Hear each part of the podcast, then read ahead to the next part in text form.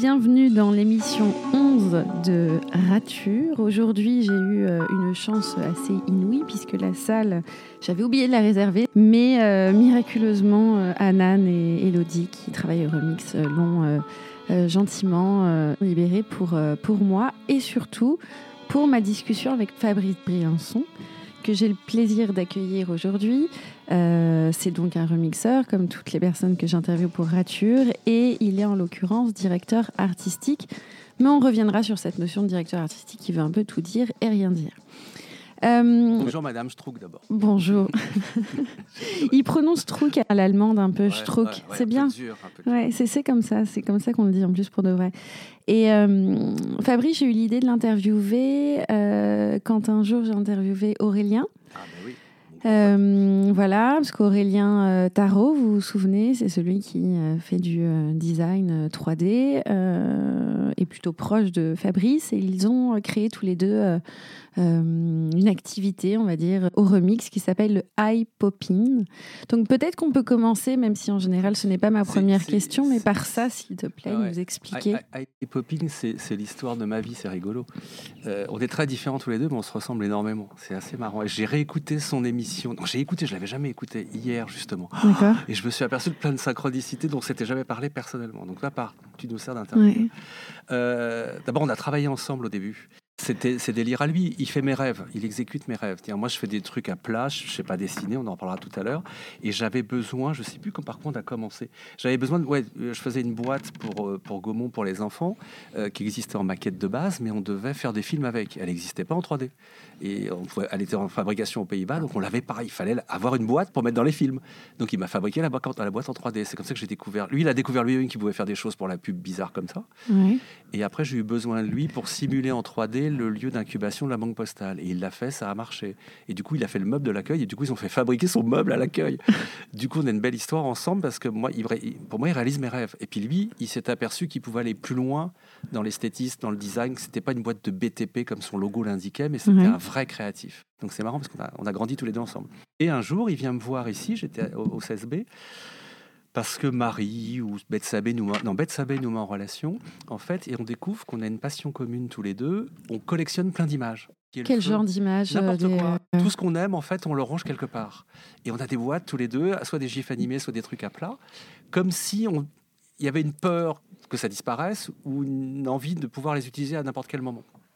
Et en fait, on a mis en commun juste nos bases de données d'images. Et du coup, on s'est dit, on va pas faire notre truc à tous les deux, on va ouvrir ça à tous les remixeurs. Et du coup, c'est devenu cette espèce de moment précieux qui nous tient à cœur à tous les deux.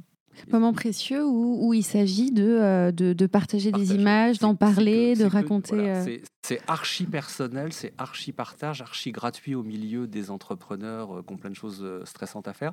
C'est moment, un moment de pause dans la vie et ça marche au-delà de nos espérances parce Oui. qu'on n'a pas envie d'arrêter. Oui, parce que vous organisez ça tous les euh, une fois par mois, c'est ça, en a- récurrence En vrai, quand on a envie. Oui. Donc, faut le faire selon son rythme biologique. Ça le remix nous permet ça. iPopin, le, le nom. Un de mes métiers est de trouver des noms maintenant. Donc, quand on cherche Ah. des noms, c'est un peu ton monde aussi, toi, chercher des. Moi, je suis dans le visuel, logiquement, mais on me demande de plus en plus de trouver des noms, des noms de marques, de services, etc. Et je fais beaucoup de brainstorming avec moi-même, avec plein d'autres. Et ce mot-là, je l'avais toujours mis. J'ai toujours des mots précieux que je mets dans un carnet, moi, qui serviront un jour. C'est comme Ouais. les images. Et eye popping, je trouvais que c'était beau, ça te saute à la figure, ça te, ça- tu le remarques. Puis il y a pop dedans. Enfin, c'est un mot qui. Eye, ça collait parfaitement au, contexte. Et pop, c'est exactement ça. Ça saute aux yeux, et Mm. c'est évident. Quel genre d'images tu collectionnes? Il y, a, il y a des patterns peut-être dans tes sélections ou euh, Les patterns, c'est nouveau parce que c'est mon obsession du, ma- du, du moment et je pense que les marques ont besoin de patterns, moi, mais c'est c'est nouveau Mhm. ça. Et, euh, mais à la base, ce sont des images conceptuelles puisque c'était fait pour illustrer les présentations qu'on faisait. Et j'étais dans une agence il y a une quinzaine d'années. En fait, l'innovation qu'on avait, c'est qu'on avait des presses super belles, super bien mises en page. Il y avait des DA qui étaient derrière nous. Et avec le temps, ils nous ont laissé la main. Et du coup, il y avait un challenge, c'était toujours trouver des thématiques photos extrêmement choquantes, extrêmement violentes, où on télescopait des univers qui n'avaient rien à voir. Il y a 20 ans, on faisait des presses avec que des photos des années 50, par exemple. Donc ça donnait une patte étrange au Mhm. truc, mais en même temps, toute la symbolique des années 50 de la société de consommation nous intéressait. Donc en fait, voilà. Et du coup, après, j'ai fait des boîtes. Donc c'est pas que des images numériques, c'est des images que tu peux. Ça, ça peut être des posters, ça peut Ah, être euh, des- peut-être même des œuvres d'art. Ah, il, y a des- ou- ouais, bah, il faut qu'il y ait un cachet, il faut qu'il y ait un univers, il faut que, faut que ça évoque des choses. Hmm. Moi, je ne sais pas dessiner, donc j'ai un complexe à l'infini, donc je, je, je thésaurise des tas de trucs qui pallient ça. Tu vois, comme je sais Ouais. pas créer le monde, moi, il faut que je le, faut que je le pique. En fait, j'assemble un monde qui vient d'ailleurs. Moi, je, je sais pas, je sais pas créer mon monde comme rien ex nihilo, et je sais pas le décider. Donc, comment je fais? Aurélien, justement, par rapport à son, à son trait et à ses dessins, il me disait qu'il aimait, il aimait pas trop la couleur. Lui, il est plutôt dans les, euh, dans les teintes un peu froides. euh, et toi, toi, je pense que tu as peut-être à la différence d'Aurélien un univers assez pop, justement, de, de couleurs, de. Moi, je suis caméléon, c'est-à-dire mon métier, c'est d'imaginer des univers visuels pour des marques qui n'ont rien à voir entre elles. Là, on gère, on gère cinq alcools. Les cinq ont ces cinq univers qui n'ont rien à voir. Et plus l'univers est précis, mais à tous les niveaux, c'est-à-dire on va même jusqu'aux mots, etc. On a des mood boards, parce que je travaille pas tout seul, il y a, deux, trois personnes qui m'aident aussi à faire monter cet univers. Et plus c'est précis, plus tu travailles très vite derrière. Donc en fait, c'est des espèces d'organisation très très dure en fait, où il y a vraiment un schéma, il faut vraiment répondre à des questions. Là, pareil, le choix de police de caractère, on, Oui. on y passe un temps. Très important. Là, ouais. on travaille sur un brandy. Un brandy, c'est un cognac en fait qui est pas fabriqué comme un vrai cognac, donc il n'a pas le droit de s'appeler euh, cognac. On a fait 40 maquettes. Peu à peu, ça devient de mieux en mieux, mais c'est pas encore parfait. Mm. Mais avec le client, du coup, ça va devenir parfait, puisque dans les 40, on va en mélanger, etc. Et on va aboutir aux deux, trois keys visuels qui vont faire tout ce qu'on va faire. Et après, derrière, il y aura toute la grammaire, comment on utilise la police, le machin, la bouteille, etc. Et la couleur là-dedans, quelle place Bah, bah, Est-ce que toi, tu, l'imposes? Est-ce que tu la proposes? Est-ce Oui. que tu as des Les couleurs deux. un peu favorites? Les deux. c'est a- les, les couleurs, c'est un moment d'apaisement chez les clients. hum, C'est vrai, c'est ludique, femmes. ouais. Mais il faut pas être, Oui. sans être caricatural, je travaillais pour trois cabinets d'avocats. Dès qu'on abordait les couleurs, les filles, elles étaient tellement contentes. tu vois, dans- c'est très sexy ce que je dis. Il y a certains hommes qui sont bons là-dedans, mais ils sont rarement aussi bons que les femmes. Et, et j'ai des logiciels, moi, qui te permettent de simuler les couleurs, parce que le, c'est pas, le choix des couleurs n'est pas un sujet. C'est des couleurs qui vont deux à deux ensemble, le sujet. Hum. Tu sais, avec les couleurs complémentaires et Oui. tout bazar, sauf que les gens n'ont pas cette éducation et tu ne vas pas leur imposer l'histoire des arts graphiques et de la couleur. Donc, on- y va par petites touches, puis après, on dégrade. Est-ce qu'on veut une couleur plutôt chaude ou une couleur plutôt froide, etc. Et on doit arriver à un nombre impair, souvent, de 5, 6 couleurs. Une palette une de palette, a couleurs, ouais. D'accord. Ouais. Et la palette, elle te sert à tout après, en relation quand c'est de- des bouteilles avec évidemment l'univers de la bouteille, etc. Mais surtout, il faut que la bouteille sur- sous ses couleurs apparaisse de façon bright et magnifique. Gaumont Pâté, j'ai hérité d'une palette que j'élargis parce qu'elle est très étroite et, et voilà, elle est- est ce qu'elle est? Selon les clients, il y a toujours une palette. Il y a ce que le client apporte, euh, il y a ce qu'on aime. Euh, là, je bosse avec Jennifer. Jennifer, elle, est- elle a forcément, elle fait de la déco d'intérieur, elle est archi d'intérieur, elle a forcément des goûts très précis sur la couleur. Donc là où c'est faillité, c'était rigolo parce que nous, on n'était pas d'accord avec toutes ces couleurs, on trouvait que ça ne fonctionnait pas assez en marque et on a trouvé un, un compromis. Mais on matchait, on s'envoyait des couleurs en fait. Les couleurs, comme tu dis, c'est important, ça divertit, ça fait du bien, ça aère un peu l'esprit. Et euh, aux couleurs sont souvent associés, associés des symboles. Est-ce que toi, tu as une, une couleur quand même Oui. qui te... D'abord, ça bouge avec le temps. Oui, moi j'adore les gris. Je trouve que les gris, il y, a Ouais. des- il y a plein de nuances, on ne le sait pas. Il y a des gris avec du rouge, il y a du gris avec du bleu, il y a du gris avec du noir. Et à la maison, moi j'ai du gris partout. Et les fringues, j'aime bien le gris et le noir et le bleu marine. Mais ça, j'oublie ça. C'est-à-dire, dès que j'arrive avec la marque, euh, tu dois être complètement caméléon. Et je me suis surpris. Là, on utilise plein de roses. J'utilise jamais de roses dans ma vie, mais les roses, c'est hallucinant. Tu vois, la gamme. Voilà, c'est intéressant aussi. Comme les bleus, toi, y a- y a- les verts, c'est beaucoup plus compliqué. Tu vois, je dé- En fait, c'est tout ça est nouveau dans ma vie, moi. Avant, j'aimais les couleurs, mais là, je les pratique, les couleurs. Dans mes métiers d'avant, je n'ai jamais eu le droit de faire le métier que je fais au remix. Tu vois, donc c'est ça quand, quand je te dis que le- moi, je bricole une vie qui n'existait pas. Alors, pour revenir peut-être au concept de rature, il y a eu, euh, il y a eu une rature. Il y a eu des paquets Pour, de euh, ratures. il y a eu des paquets de ratures, ouais. Et c'est ça qui est magnifique. Euh, moi, je suis, en fait, je suis à la hauteur d'une devise de con. Deviens ce que tu es, tu vois. Et à la campagne, l'autre jour, mes filles sont fouillées dans le grenier et tout, et forcément, on tombe sur une valise. Dans la valise, il y avait mes maquettes que je faisais quand j'étais tout petit, Ah bah voilà, je voulais en venir. à 10, ouais. 12 ans, toi. Et c'était le truc que je voulais pas voir avant, etc. Mais c'est hallucinant. À l'époque, il y avait rien, si tu veux. Donc, que des feux, des lettres à 7 et de la peinture gouache et des magazines que tu découpais. Et je fabriquais des couves de magazines, puisque pour moi, le, le sacré, c'est la couverture du magazine. C'était des faux magazines. Je faisais que la une. Je me faisais pas chier à faire le magazine entier. Je faisais que la couve. Et toutes les semaines, je me forçais à faire- une couve selon l'actualité, des machins, les trucs. À 10 ans. À 10 ans, ouais. Ouais. Et à l'école, déjà, avec mes potes, on faisait. Des... Eux, ils dessinaient parce qu'ils savaient dessiner. Moi, je ne savais pas. Moi, je savais, moi, je savais mettre en page, en fait. Mm. Euh, je faisais de la mise en page, comme disait papa. Et c'est mon père qui m'a rappelé ça. Mais tu as toujours fait des mises en page. T'es mignon, mais j'en faisais à 10 ans. Et après, il y a eu un trou de 20, 30 ans où j'en faisais plus. Tu reviens à ce que tu es, au fond. Oui. L'enfance. Moi, souvent, je me dis quels étaient tes rêves d'enfant. Puis tu coches, tu sais. L'important, c'est d'exaucer tes rêves. Et c'était un rêve, tu penses, la mise en. Pas, enfin, la mise en forme, en tout Pourquoi je passais autant de temps d'abord chez les marchands de journaux? Pour moi, l'odeur de l'imprimé me rendait dingue. Je suis d'accord. Et les livres pas loin, les couvertures de livres aussi, enfin, les affiches de films. tout ce qui est maquette sur un seul plan me fascine, moi. Et, et l'art contemporain aussi, du coup. Mais j'ai jamais fait d'école d'art, je sais pas dessiner, je suis pas doué. À une époque où tu n'as pas d'ordinateur, tu fais comment? Tu as des lettres à 7, tu es vite limité. quoi.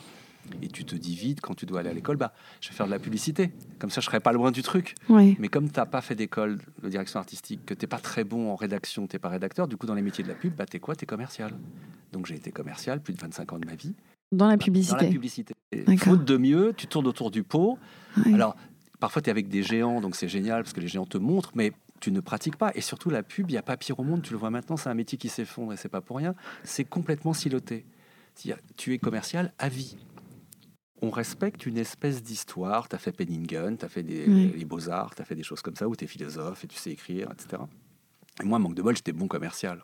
Donc du coup, tout le monde m'a voulu comme ça. Et surtout, j'ai pas eu le temps de réfléchir. On m'a toujours... Euh, les... C'était une époque de la vie publicitaire qui était hallucinante. C'était la, la, belle époque. C'était l'arrivée de Mitterrand, les euh, radios libres, les télés de Berlusconi. Enfin, c'était un bordel innommable. Donc, et moi, j'étais chargé de médias, j'étais directeur média après, et j'étais chargé de dépenser l'argent des clients dans les médias. Et pareil, les médias, c'était une façon de toucher à ma passion sans être dedans. Tu vois, j'adorais les magazines. Bah là, je passais dans Elle, dans Marie-Claire, sur TF1. Enfin, j'étais toujours périphérique à ma passion. Donc j'étais content, j'étais bien payé, c'était un métier agréable, on travaillait sur des marques colossales, Mercedes, Volvic, tous ces machins-là, c'était magnifique. Du coup, c'est pas pas un truc que tu as raturé, ça? Si, parce que après, tu, tu, tu pousses la frontière. Tu, tu essayes de voir. Donc, je suis parti, par exemple, trois ans au Parisien. J'étais directeur, en tant que directeur du marketing du Parisien, mais éditorial. Donc, oh, j'avais l'impression que c'était magnifique et tout. Et j'ai réussi à faire modifier la maquette. Dans la presse, tu as le droit quand même. Parce que s'il si si, y, avait, y avait un faux matin qui se lançait à l'époque, et ce qui est devenu 20 minutes après, donc ça bougeait de partout, il fallait que le journal soit un peu dépoussiéré. Donc, hélas, j'ai fait les études quali de la maquette, et les maquettes, c'était pas du tout ce que je voulais, moi. Mais j'avais pas, sûrement pas le droit, encore moins aux Parisiens avec les syndicats, etc., de toucher à la maquette et à suggérer des polices, etc. Donc, mmh. j'ai souvent été comme ça heurté. Et les dernières années, en fait, bah, il y avait des débats super violents puisqu'on passait au numérique et j'avais des créatifs du monde analogique qui méprisaient Instagram, les réseaux sociaux, etc., qui voulaient encore des photographes qui coûtent 20, 000 euros la photo. Et j'arrêtais pas de leur dire que le monde changeait, que moi je fabriquais des trucs tout seul. Et, et j'ai demandé peu à peu le final cut sur les créations que je vendais, parce que je savais ce qui était valable. Ils savaient pas faire des sites web, ces mecs-là, je les ai tous formés à ça. Tu vois, parce qu'ils faisaient des belles maquettes et un machin, mais sauf que c'est pas un magazine, un site web, on le voit bien aujourd'hui. Mm. Et du coup, de clash en clash, euh, je leur ai dit, je veux le final cut ou je m'en vais? Le patron en question à l'époque a été complètement ébranlé par tout ça. il savait que j'avais raison, mais en aucun cas, pour mm. des raisons historiques mm. de, ce grand métier qui s'effondre, bah, les Mad Men, c'est fini. quoi. Aujourd'hui, on le voit, au Remix, tu as plein de gens comme ça qui sont commerciaux, qui fabriquent leurs trucs et tout. Du coup, après, j'ai monté Just Amazing, ma boîte, mais avec une idée pareille, où je ne sais pas dire les choses. Donc j'étais en fait la même chose en plus petit et moins cher. Donc au début, j'ai travaillé avec plein de freelances il m'avait quasiment convaincu que j'avais pas le droit. Tu vois, il y avait une espèce de truc super bizarre. Hein. Et, mais la vie est lente. Moi, je suis un rapide, mais les choix comme ceux-là sont très lents. Et mais, des choix en profondeur. Mais mes potes, mes enfants, tout le monde. Mais j'ai un de mes fils qui est très créatif. L'autre, il l'aide. Enfin, ils sont tous les deux très créatifs, mais de façon complètement différente. Et tout le monde disait mais qu'est-ce que tu es créatif? Et à force d'entendre ça, bah, je me retrouve avec un jour où il vient me voir conseillé par un copain qui est au Japon, le truc complètement incongru. Et Afid arrive avec son idée magnifique, qui est la même qu'aujourd'hui. Il avait déjà tout créé, sauf qu'il avait un logo épouvantable. Et je lui dis, mais c'est pas possible, quoi. Et je lui dis, bah, je vais te le faire. Et je sais pas. C'était le premier. C'était le premier. Pour Afid. Afid Alol, donc j'ai interviewé, qui est donc euh, voilà, Nutri-Leading, le docteur spécialisé en nutrition. Et je lui ai fait un truc très simple, mais moi c'est ça que j'aime, quelque chose de simple que tu comprends tout de suite et qui est beau et tout. Ta première réalisation euh, graphique. C'était ça. ça. Et du coup avec Afid on a tout fait. Et lui c'est un client extraordinaire parce qu'il a un goût extrêmement précis. Le choix des couleurs était vachement mm. intéressant. Mm. C'était des couleurs alimentaires, mais on a passé un temps fou sur les violets, les mauves, les machins, les trucs selon l'aubergine, je sais pas quoi. Et et je lui ai construit peu à peu son univers. il me fait encore confiance aujourd'hui parce qu'on continue à faire tout ça. Et il est super content. Et l'ayant fait pour Afid, bah, d'abord je l'avais fait un peu pour ma boîte, mais pour ma boîte j'avais quand même payé des talents extérieurs, dont une illustratrice en Suède et tout. Et depuis Afid, je fais 80% tout seul. Alors je travaille encore avec des freelances parce que moi j'ai un talent qui est le mien qui se déploie chaque jour, mais je travaille avec des gens bien meilleurs que moi et ça, c'est un bonheur. Et mm. après, j'ai besoin aussi de plein de métiers périphériques, comme Aurélien, enfin, tous ces gens qui savent faire des sites, qui savent faire de la 3D, qui savent faire des films, des mm. vidéos, du montage son. J'ai pas une velléité à tout faire. Mm. Moi, je veux juste choisir mes univers sur lesquels je bosse et les construire avec d'autres et avec le client. Ça, c'est le plus beau. La page blanche du début est magnifique. Quand tu Mm. commences à assembler les choses et que peu à peu un univers naît, là, c'est un, moment magique. En fait, c'est comme si pendant euh, quoi 20, 20 ans, Oh, je sais C'est ça, une vingtaine d'années ouais. tu ne t'étais pas autorisé à, à être euh, celui que tu. Exactement. Donc une censure assez, euh, assez importante quand même. Ou... Ah ouais, mais ou- mais d'où ouais, la rature, tu vois, parce que la rature, c'était de te faire croire que tu fais des métiers qui collent, qui s'approchent Ouais. et tout. Mais en fait, tu n'as jamais le final cut final. Même moi, la première fois que envoyé ma brochure en français, en anglais en chinois à des gens qui font ce qu'on appelle l'exécution, c'est-à-dire ils préparent Ouais, pour ouais. j'ai eu peur d'être gaulé. J'ai eu peur qu'ils me disent, mais comment t'as fait ça? Et, et le, le bonheur total, c'est qu'ils m'ont dit, mais c'est parfait, Fabrice. Donc, je- donc j'étais arrivé au niveau des autres en quelques mois, tu vois, j'avais parce que j'ai appris, j'ai lu plein de tutoriels, après je me suis formé dans, tout- dans tous les sens du terme, parce que Oui. ma chance, c'est les ordinateurs. Avec les ordinateurs, je fabrique tout ce que je, fab- tout ce que je veux aujourd'hui. Mm. On a une chance folle de vivre à cette époque, et moi, je peux faire ce métier qu'à cette époque, je crois. Mais ta, ta légitimité, elle, a- elle s'est gagnée quand même en... lentement, mais elle s'est gagnée quand même petit à petit. Elle n'est pas venue comme ça Non, parce non, que. euh, Non, non, parce que effectivement, comme, comme- là, pendant trois ans avant, j'ai quand même travaillé avec des créatifs Oui, et, et- on travaillait en team et je les aidais et je leur disais le jaune, le vert, machin. Et eux, ils m'écoutaient parce que c'était ma Oui. boîte, là, c'était notre paire de manches. Mm. Donc effectivement, je me suis fait la main avec des bons, on a fabriqué des trucs ensemble et surtout, j'ai inventé un espèce de style que les clients, en tout cas une méthode de design qui est adorée par les clients. Et ça, c'est clé. Ils- eux, ils ont vu une vraie différence. Alors que j'étais tout petit, j'ai gagné face à des géants. Donc c'est là que je me suis dit, Hey, il y a quelque chose là. Donc j'ai bossé comme un taré. Et durant ta carrière euh, dans, dans la pub, euh, ton regard sur les images, euh, sur euh, quelle place tu donnais à ça? Ça, existait? Il y avait là. toujours ta- tes collections, Bah, tes sûr. passions à côté? Bah, les passions, moi, je faisais plus de collage à la maison. D'abord, j'ai eu des enfants, machin. Enfin, il fallait s'occuper un peu de plein de monde autour de soi. Et, et deux, bah, mes présentations étaient créatives, faute de mieux. Donc, effectivement, parfois, j'étais accusé où la création de la presse était plus belle que la campagne de pub qu'on montrait derrière. Et je m'en foutais, Mhm. c'était mon territoire de jeu à moi, j'avais le droit. Je faisais des cartes de vœux. Quand, quand mes enfants sont nés, j'ai fait forcément des livres, des machins, des albums, des faire-part. Enfin, Et pourquoi tu t'appellerais pas créatif? Il y a, et ça, te gêne cette terminologie Non, ou- Je m'en fous, mais sauf que tu as des terminologies publiques, si tu veux. C'est quand tu vas sur euh, LinkedIn, c'est di- directeur artistique ou art director, tu vois, c'est machin, voilà. Voilà, mais créatif, c'est c'est un mot dans la pub qui est c'est les créatifs, tu vois, c'est la bande de créatifs, mais c'est Mm. pas c'est pas un vrai titre officiel. T'es pas engagé pour être créatif, ça n'existe pas. Et si tu devais raturer ce, ce- ce titre un peu euh, usuel, directeur artistique, Ouais. comme moi, journaliste, euh, est-ce que est-ce que tu aurais Moi, je suis designer de trucs en fait, parce que on fait des portes. Moi, avec euh, Aurélien, designer on fait, on fait la grille de l'incubateur, on fait le meuble de l'accueil, on fait l'amphithéâtre où les, ils vont pitcher. du mobilier Ouais, on fait du mobilier. Moi, j'ai le concept, etc. Et je dis à Aurélien, c'est ça que je veux, machin, etc. Et lui, il me fabrique mon rêve. Il fait quatre protos de meubles, et puis on choisit ensemble, puis on va chez le client et on en vend. tu vois, donc les, les grilles, on a fait sept ou huit prototypes de grilles. Alors, ils ont plein de problèmes techniques à fabriquer, donc on modifie au fur et à mesure, parce que là, on travaille avec des ferronniers, forcément. tu vois et du coup, je me dis, mais mon métier n'a pas de limite, en fait. Parce que. Ouais, mais Là, c'est plus du tout une histoire de marque ou d'image, Bah de si, logo. Si, si, Enfin, parce que c'est le lieu. Et un oui, c'est le lieu. un lieu, tu vois, Ouais. comme c'est un lieu physique, c'est Ouais. passionnant. Il a plein d'expressions. Et on va pas foutre le logo par la plateforme 58 partout. Ce qui est génial, c'est qu'on met un petit détail, on sait qu'on est chez nous. On a même dessiné une police de caractère. Donc ça, c'est Thibaut, un, un pote qui a un gros talent, lui, qui a fait ça. Et, et cette police, mais c'est un bonheur. Là, on vient de faire un panneau interdit de fumer, mais putain, il est magnifique, le panneau. Et on prend pas le panneau officiel qu'on télécharge, je sais pas où, tu vois. Et, et du coup, c'est ça que je veux. Et demain, je veux du son pareil. Je voudrais, je voudrais tout un univers, même olfactif. On peut aller n'importe où, tu vois.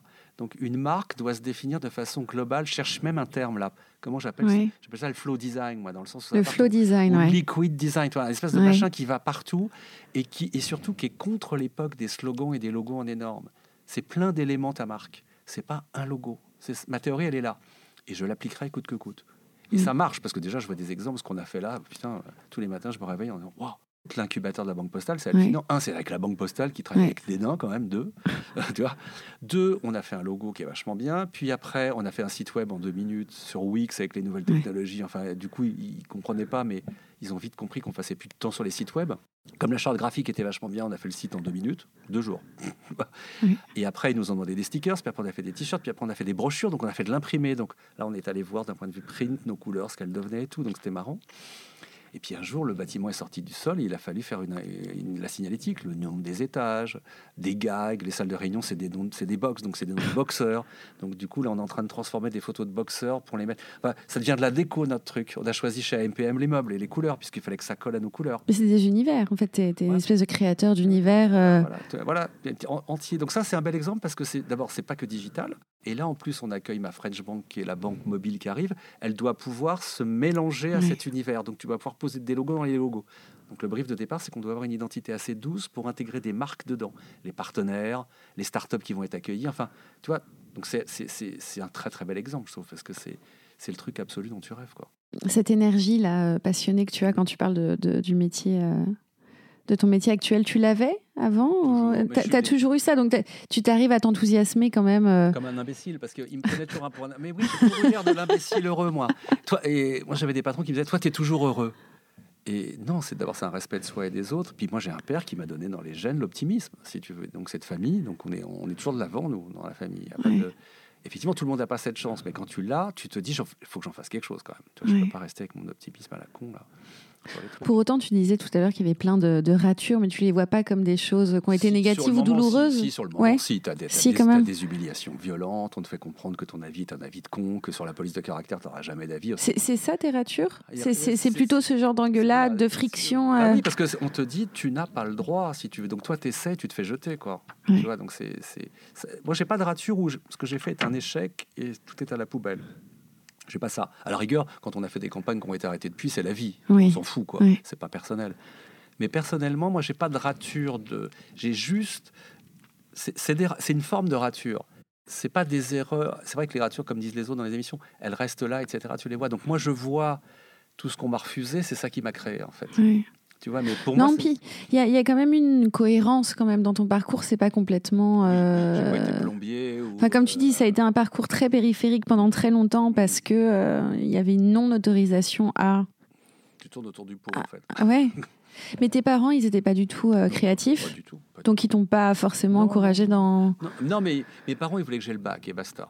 Ouais. Le bac. Et une fois que j'ai eu le bac, j'étais libre, j'ai pris une école. De, de faire ce que tu voulais. Voilà. Et moi, j'ai pris forcément une école de pub. Tu vois, ça, me semblait le truc le plus lucide. Puis les mm. conseillers d'orientation de l'époque te disent, voilà. Et comme tu sais pas décider, que toutes ces écoles, tu vas avec un dossier.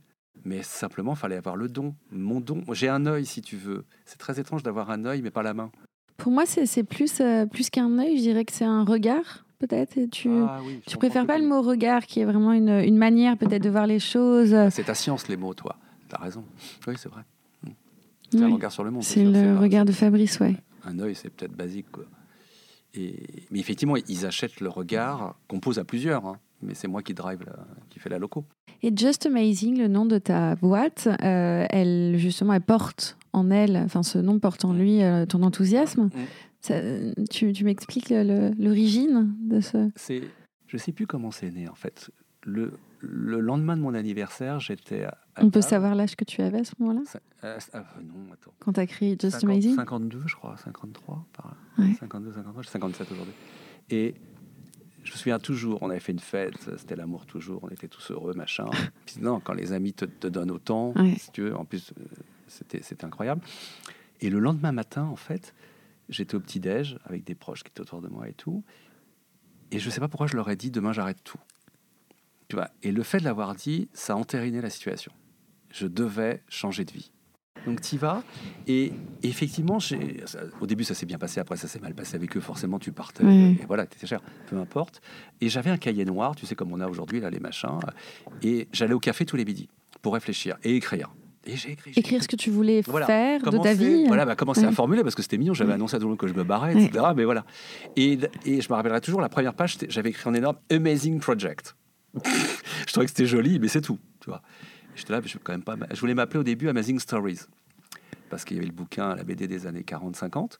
Et, et, surtout, j'étais très à l'époque dans les réseaux sociaux, les contenus et les stories, tu sais, mm. le storytelling. Mm. Convaincu que ça allait être mon business de demain. Mm. Peu à peu, je me suis convaincu de cette connerie. Euh, en fait, ça n'a pas du tout été ça, tant mieux. Et, euh, et je commence à regarder à l'INPI, Amazing Stories, c'était pas facile. Il y avait un mec qui avait déposé un peu la marque en France et tout, machin. Et après m'est venu Steve Jobs, qui présentait. Moi, je suis né avec Steve Jobs, hein, qui présentait l'Apple et tout, l'iPod. Oh, Et T'as depuis- connu ce. Oui, c'était. J'ai connu toute l'époque, toute l'époque. Et on, a- on, était à tous les keynotes en live. Aux États-Unis, j'ai acheté l'iPod mini, il venait de sortir à San Francisco. Enfin, c'était n'importe quoi. Mes fils ont gardé toutes les boîtes d'ailleurs d'Apple. Wow. C'est n'importe quoi. Précieux, ça aussi. Ouais. C'est des collectionneurs, tes Ouais, fils aussi. un côté comme ça. Et, euh, et Just Amazing me vient à la gueule comme ça.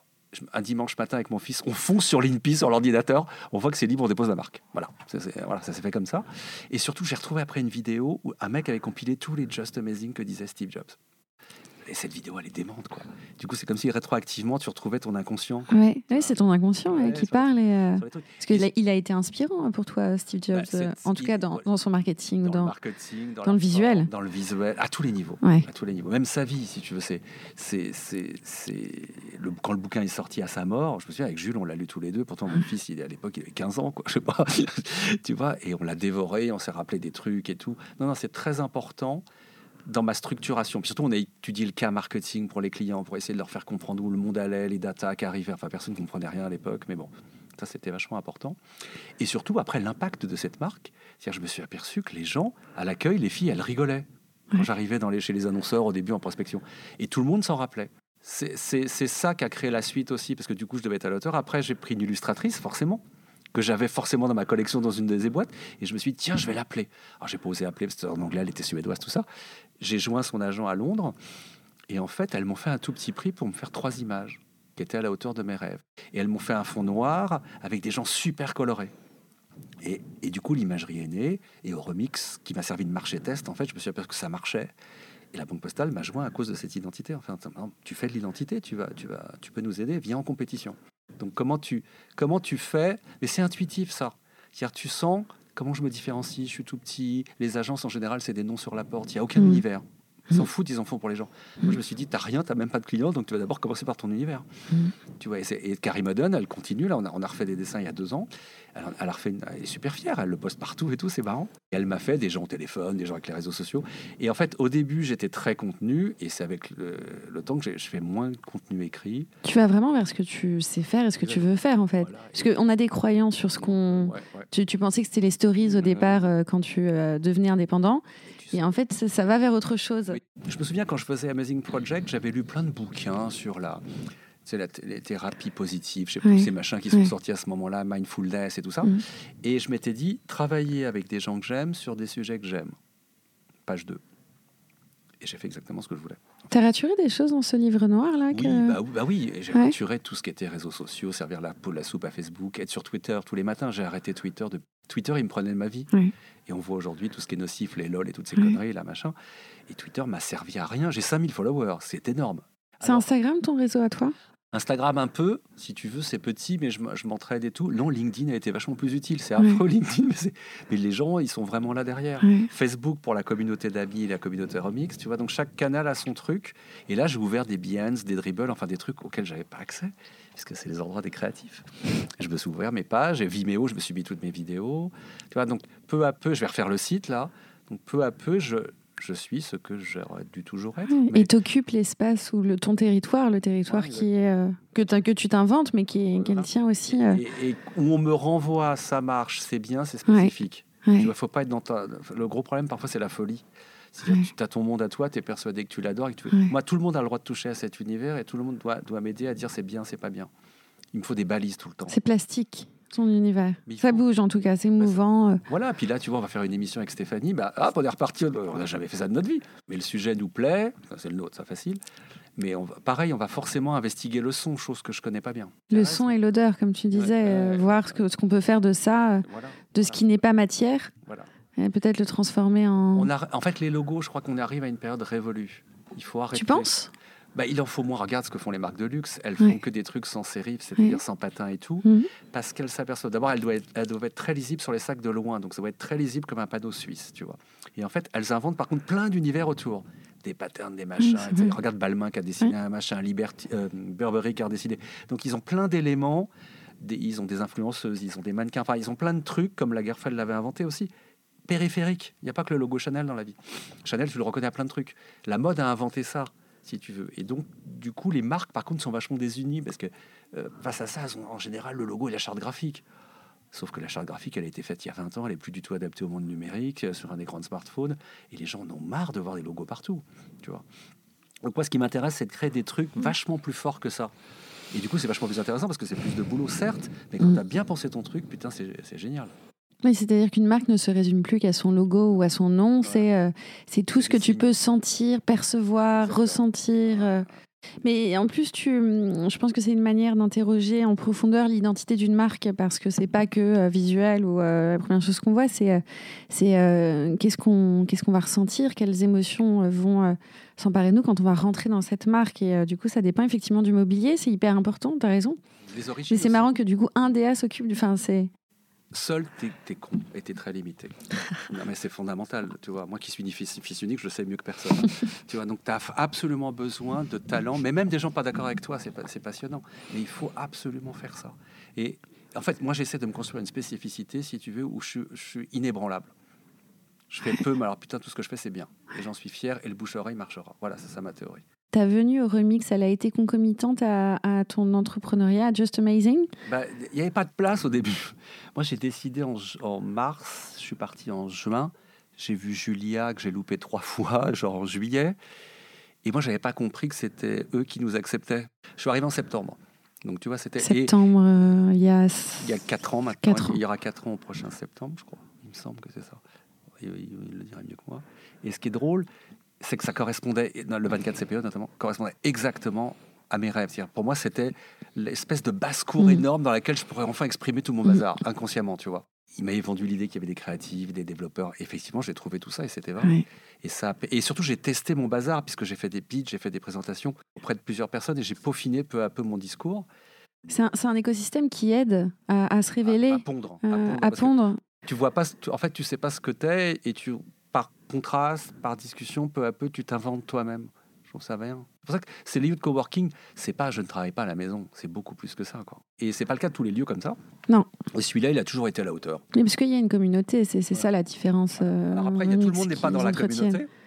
Non, où- on l'est de manière périphérique. Voilà, euh, des choix. Les gens, faut, les, faut leur foutre la paix. Il y en a qui veulent, il y en a qui veulent pas. Mm. Et moi, ça m'a toujours intéressé d'aider mon prochain et de partager ce que je savais, si tu veux. Et en même temps, d'être aidé de l'autre côté par d'autres plein. Est-ce que tu as euh, euh, une personne, une citation ou je ne sais pas, une énergie qui te porte tous ces matins-là pour te réveiller dans la bonne humeur et euh, moi, tu vois le travail, le travail fait. Quand tu vois, ce qui m'intéresse, c'est de laisser des traces. Moi. Mes stations de service Carrefour, elles sont toujours là, quoi, 15 ans après. Donc, ça, bah, elles sont pas mal. Tu vois. À l'époque, je faisais pas tout, mais en tout cas, j'étais le commercial de ces trucs-là. Tu dois, tu dois faire des choses qui servent à quelque chose. Moi, mon métier, c'est de rendre les choses belles et utiles. Belles parce qu'il y a un minimum de décence, je suis désolé. Et utile parce que tout ça, ça doit rester, c'est pérenne, c'est pas du vent, quoi. Ça sert à quelque chose. la beauté et l'utilité. Alors, utilité, c'est un nouveau mot qu'on a rajouté derrière, parce que dans le numérique, euh, voilà. Puis surtout, il y a trop de choses affreuses qui servent à rien, quoi. Enlever le superflu. En fait, c'est marrant quand tu crées, d'ailleurs, au début, c'est très, très Touffu. dense. Et, et en fait, je me surprends à enlever, enlever, enlever, enlever. Et tu purifies ce que tu fais. Et là, c'est intéressant. Mais il y a ça aussi dans l'écriture. euh, Ouais, en tout ouais, cas, dans, ouais, dans ouais. mon rapport à l'écriture, c'est c'est ça. C'est au départ, j'écris euh, Mm. peut-être euh, trois pages, tu vois, pour une tribune, un truc, euh, et, et je vais me dire, il va falloir que je sculpte cette matière. C'est trop, c'est trop riche. ce mot n'est pas juste.